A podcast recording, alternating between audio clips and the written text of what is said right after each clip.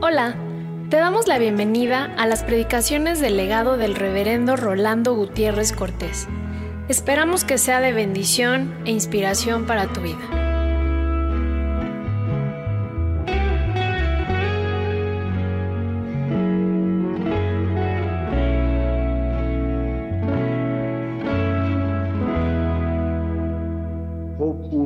13 al final del capítulo dice, y un día aconteció que sus hijos e hijas comían y bebían vino en casa de su hermano el primogénito.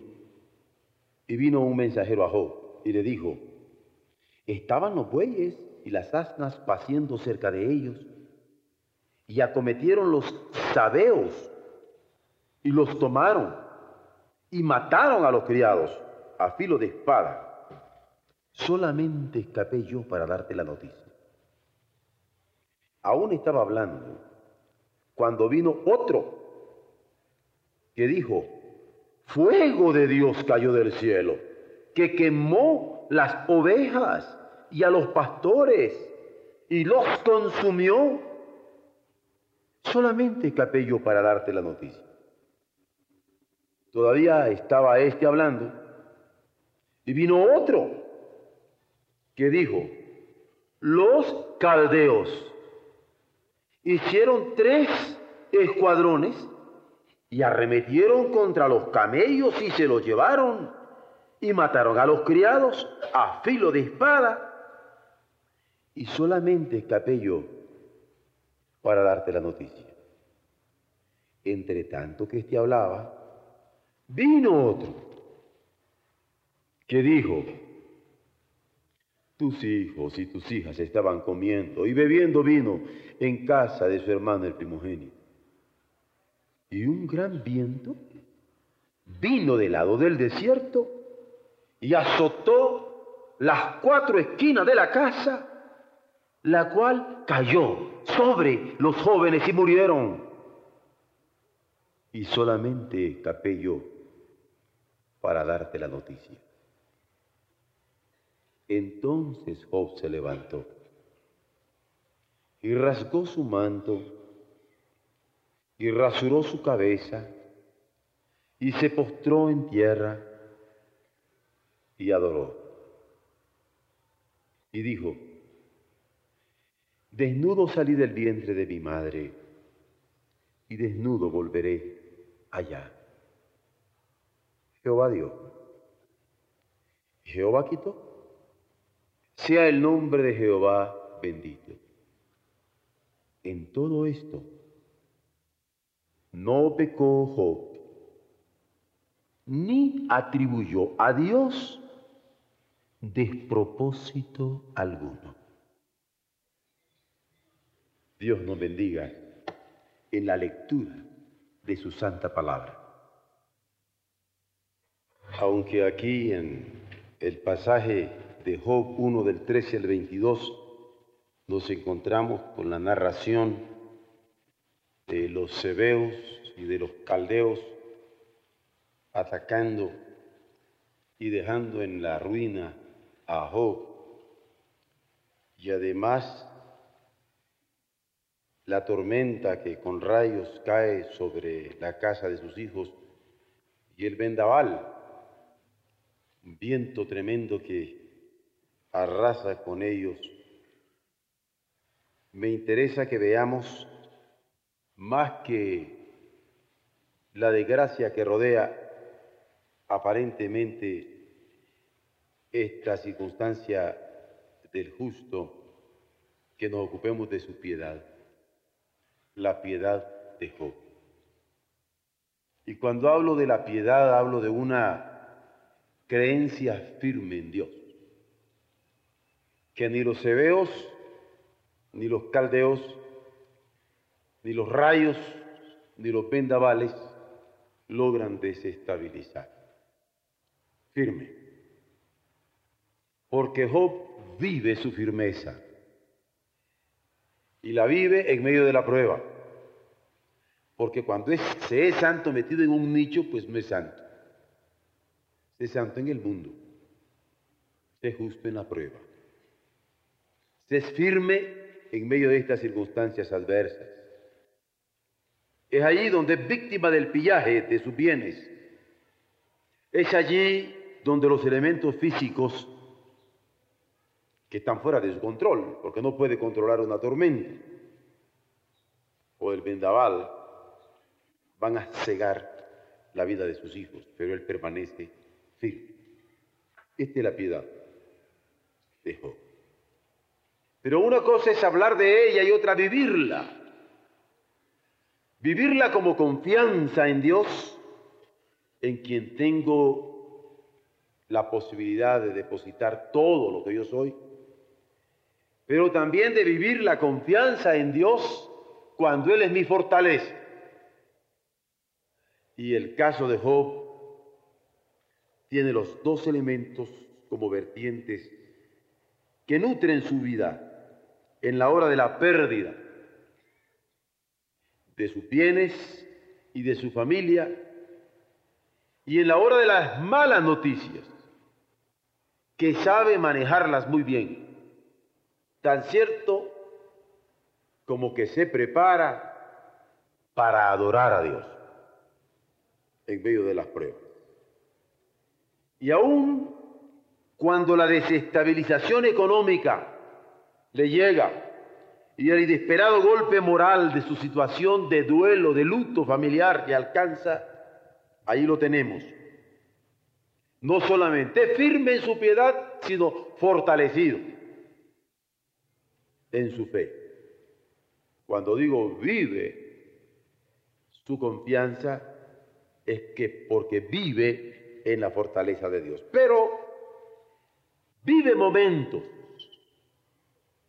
y los momentos se precipitan sobre la vida y calan.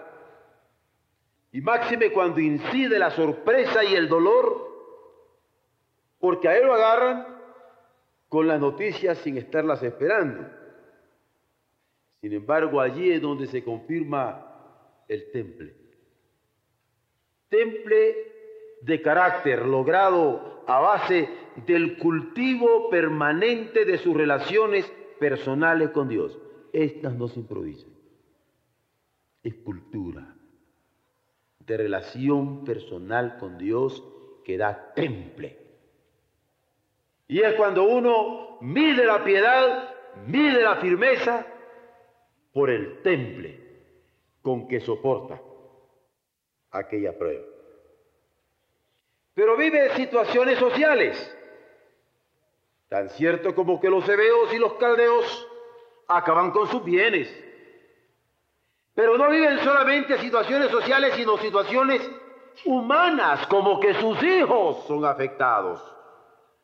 Y tanto la situación social es trágica porque pierde los medios de trabajo, sus asnos, sus camellos, a como pierde a sus hijos y hacen patente la realidad rara de un hombre de poder, porque logra tener los bienes, pero no que los bienes lo tengan a él. De tal manera que allí lo encontramos con un temple que le da poder y puede alabar a Dios en medio de aquella circunstancia hostil repasar la firmeza de Job, la fortaleza que lo sustenta, el temple en que se estructura y el poder que le permite manejar aquellas circunstancias es adentrarnos en el vivir de testimonio que él tiene de parte del amor que había manifestado proverbialmente a favor de sus hijos porque los atendía en lo personal y no por ello los había convertido en ídolos. Porque a veces nosotros tenemos la tendencia de convertir en ídolos a nuestros hijos. Y primero es mi hijo y después Dios. Y hasta reclamamos a Dios si algo le pasa a los hijos. Y aquí lo tenemos como un testimonio. Dios permanece en su adoración, pese a aquella circunstancia, porque no iban a competir con su lealtad inequívoca para con su Dios. Él permanece en su piedad firme, en su confianza fortalecido, en su temple, ejercitándose en el poder manejar las circunstancias en un testimonio claro de su amor para con Dios. Vean ustedes lo que hace la reserva espiritual. No hay amargura, no hay reclamos, hay bondad. Vean ustedes lo que hace la reserva espiritual y la reserva moral que por estas reservas espirituales se adquieren. Y vean cómo Él vive la bondad, porque tiene reservas espirituales y morales porque habiéndose ocupado, ocupado del cultivo de su fe, como cuando Pablo le decía al discípulo amado de él, a Timoteo, ocúpate, ocúpate, ocúpate, ejercítate en la piedad, ocúpate en la fe. Él se había ocupado de su fe por bien personal, pero también por bien de su familia, de tal manera que en el momento de la crisis aflora oportunamente y allí tocamos el elemento felicidad. Porque vive la intensa fidelidad del que como un bienaventurado adora a Dios y se prepara para ello y le honra y procura agradarle en todo. Por eso, en medio de estas circunstancias trágicas, de severos y caldeos y tormentas y vendavales, la piedad de Job subyace. Y vaya piedad en medio de una prueba dura.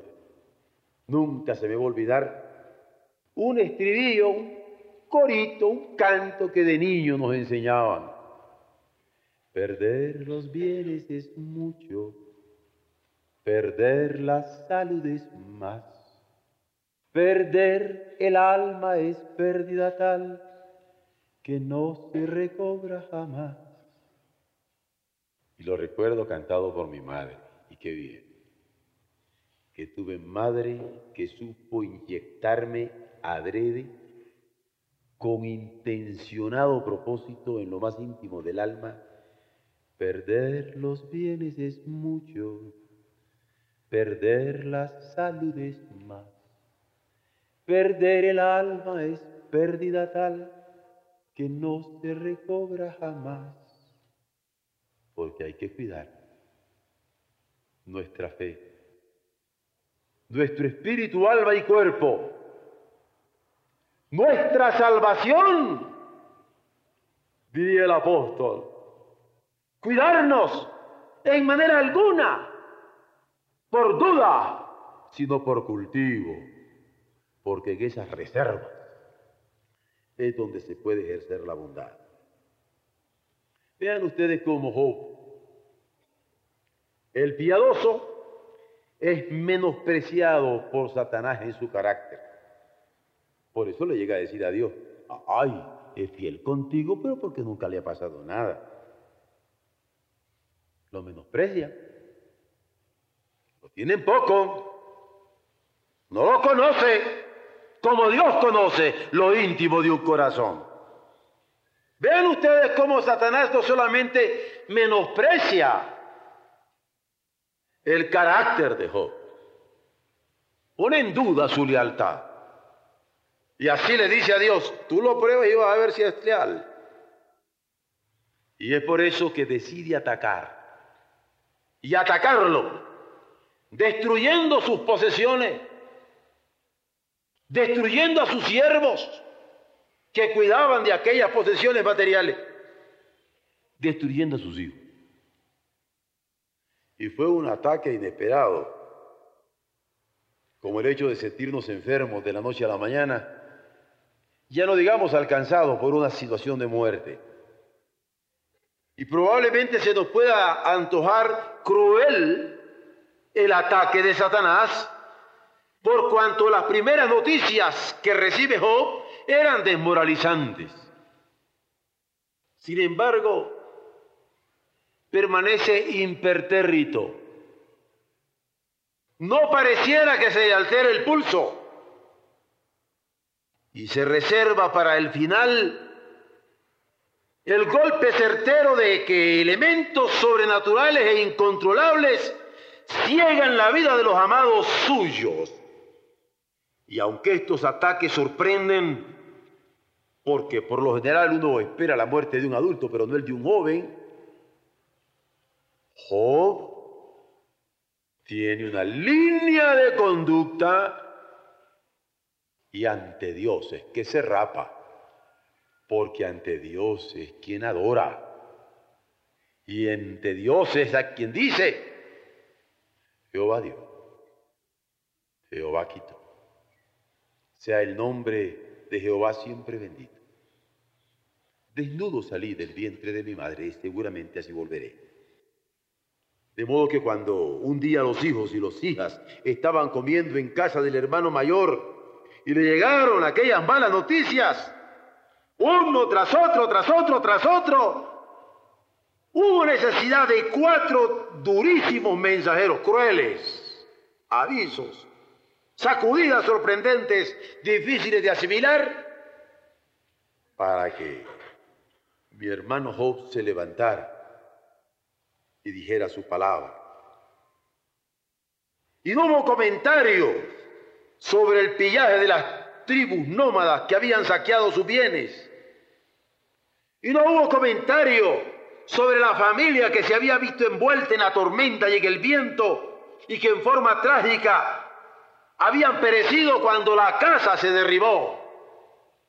Hubo reconocimiento de su propia situación personal ante Dios, su creador. De modo que si hay pruebas físicas y alguien lo duda, aquí con Job nos damos cuentas y nos damos cuenta por todas las cuentas que vamos a ir sacando, que las hay. Pero las pruebas demandan piedad. Que hay pruebas familiares, también las hay. Y aquí con Job las tenemos. Hay pruebas familiares. Que hay pruebas que afectan la moral y tienden a desmoralizarnos, los hay. Pero el peligro espiritual se muestra cuando el principio es firme y se perfila en forma clara que el acusar a Dios es blasfemia. Y si algo se comenta en la narración de Job es que no hubo de parte de Job acusación de despropósito contra su Dios. Y muchas veces por no atender con sensibilidad la revelación divina acerca de lo consagrado a Dios. Porque Job había consagrado a Dios sus bienes, había consagrado a Dios sus siervos, había consagrado a Dios sus hijos, había consagrado a Dios sus fiestas, había consagrado a Dios su vida. Y porque lo tenía consagrado a Dios, no era suyo. No nos percatamos a leer la revelación que esto consagrado a Dios y lo sagrado de la vida y lo sagrado de la fe. Cuando tenemos esto en su dimensión concreta, clara, nuestra fe no vacila, pecando con torpezas para quejarnos de Dios.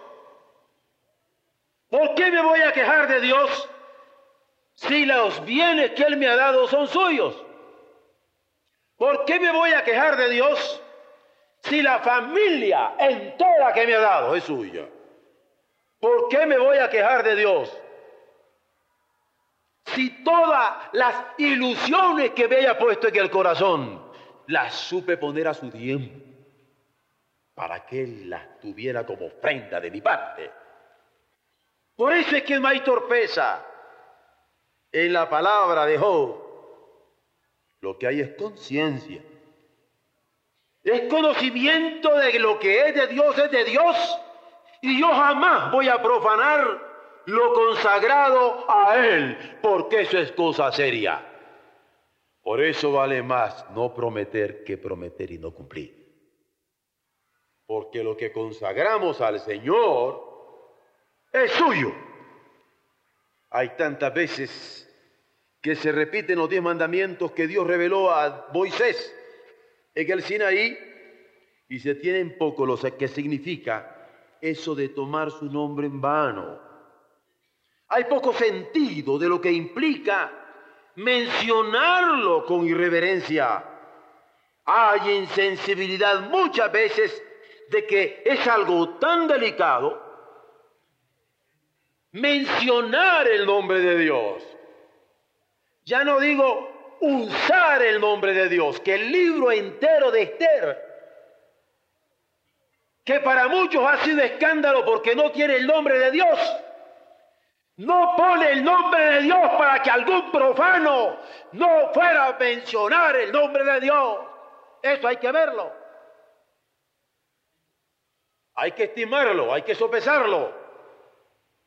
Porque es un nombre que nos significa tal reverencia que el adorarle, el ofrendarle, el ofrendarnos a Él es saber que todo lo que tenemos y todo lo que somos es suyo.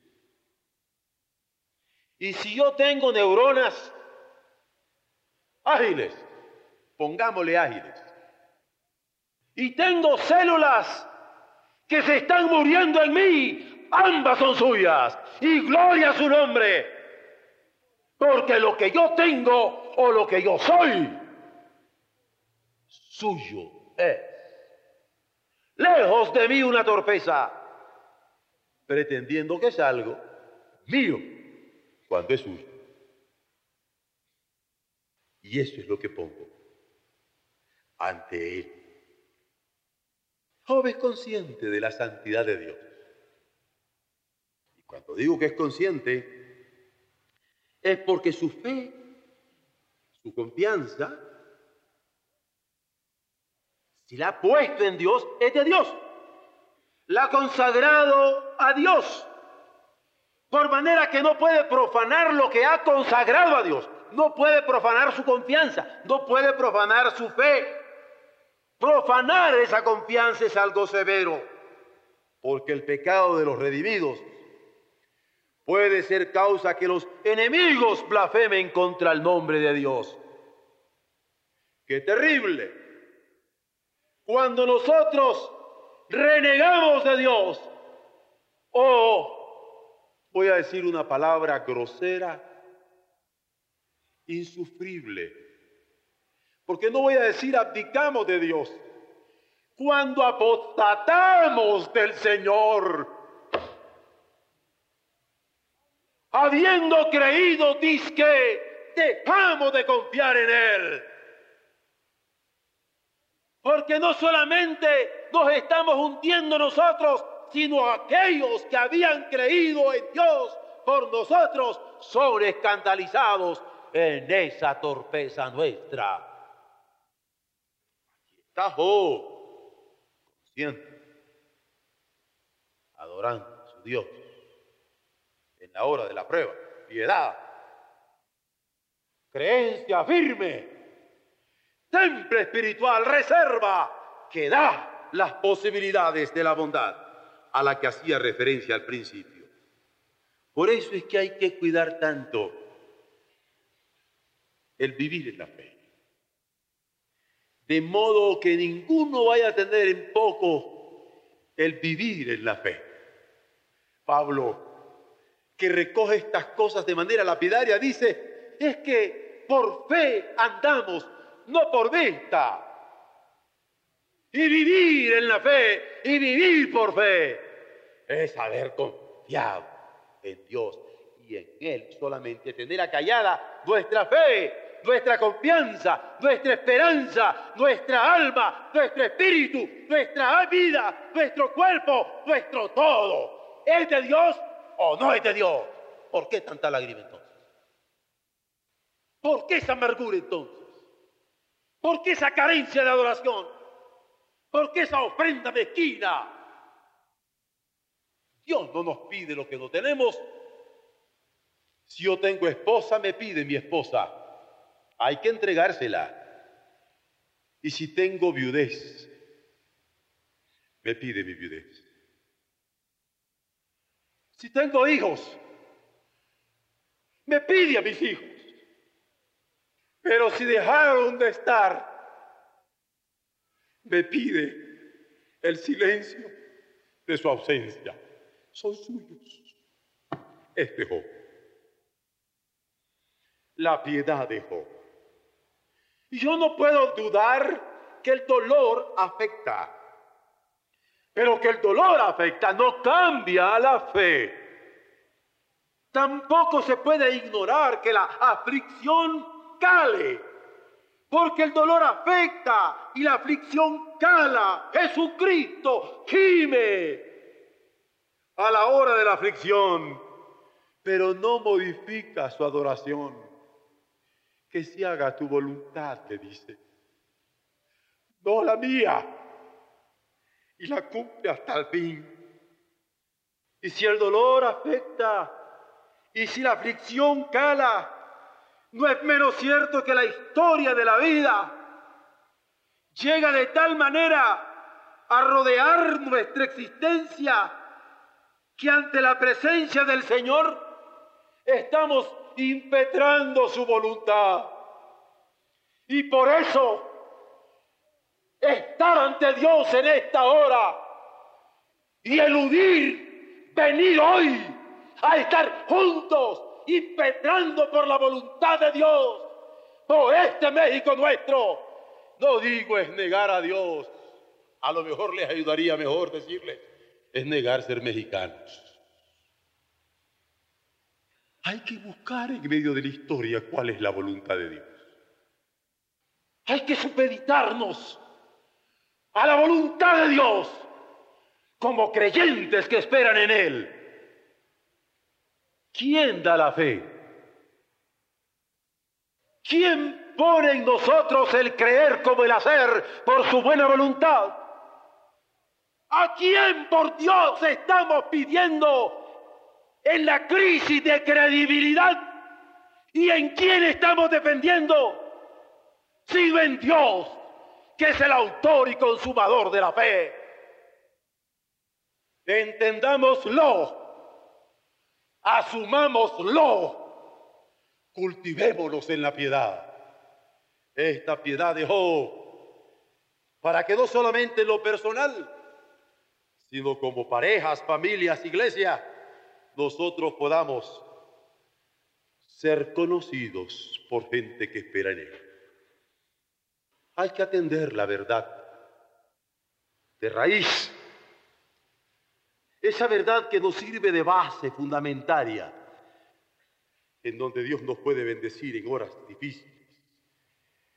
Hay que atender esta verdad que en las tormentas maduras no han de afectar la madurez del discernimiento espiritual, no han de afectar la bondad del discernimiento moral que permanece. Es por eso que en Job la reacción es santa. Y soy consciente que puse la palabra reacción en el escrito. Hubiera querido ponerla de reflexión.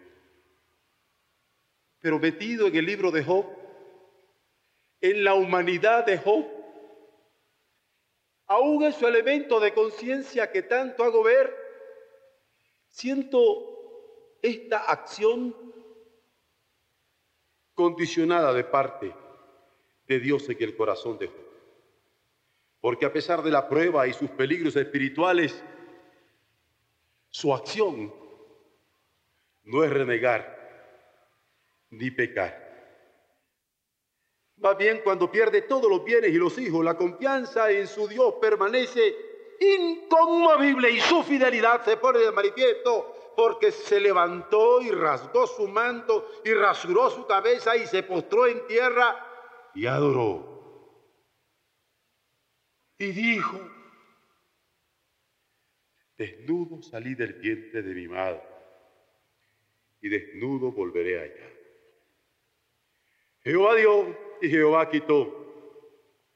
Sea el nombre de Jehová bendito. En todo esto no pecó, ni atribuyó a Dios despropósito alguno. El cardenal Jean de Anielou ya murió. Tuve la dicha de compartir con él en París. Tiene un libro que se llama Los Santos Paganos del Antiguo Testamento. Y me hizo recordar que si este joven pagano, a la altura de una serie de enfoques históricos, ¿cómo es posible que en un corazón pagano Dios haya tenido este corazón piadoso y en uno que ha sido consciente de la sangre de Jesucristo y redimido por fe y por gracia?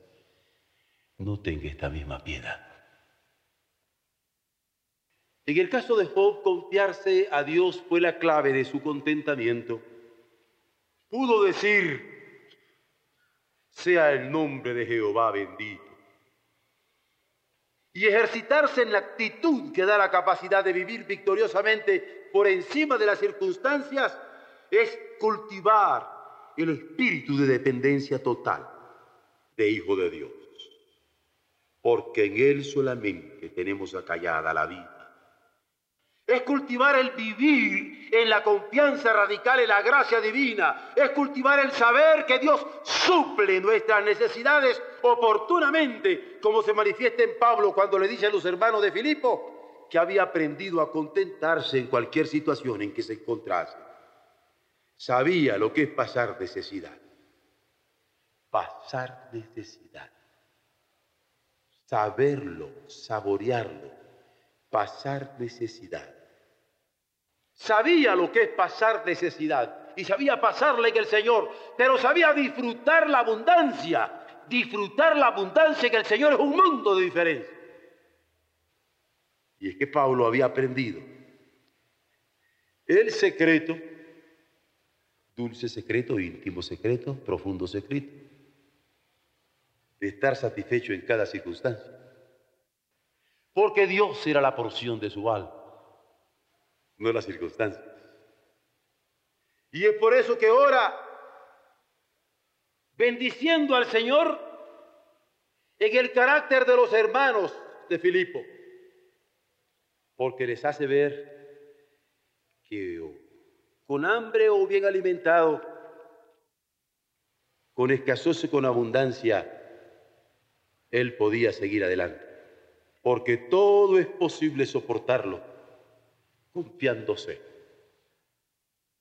No solamente confiando, confiándose a Dios. Pero no solamente es confiando y confiándose a Dios lo que hemos de ejercitar. Confiándose a Dios en el Espíritu de Jesucristo cambia todo el asunto. Porque Él soporta hasta la muerte y muerte de cruz. Quiero que se entienda claro. No es solamente confiar, es confiarse. No es solamente confiarse, sino confiarse a Dios. No es solamente confiarse a Dios, sino confiarse a Dios en el Espíritu de Jesucristo, como para decir, en tus manos encomiendo mi espíritu.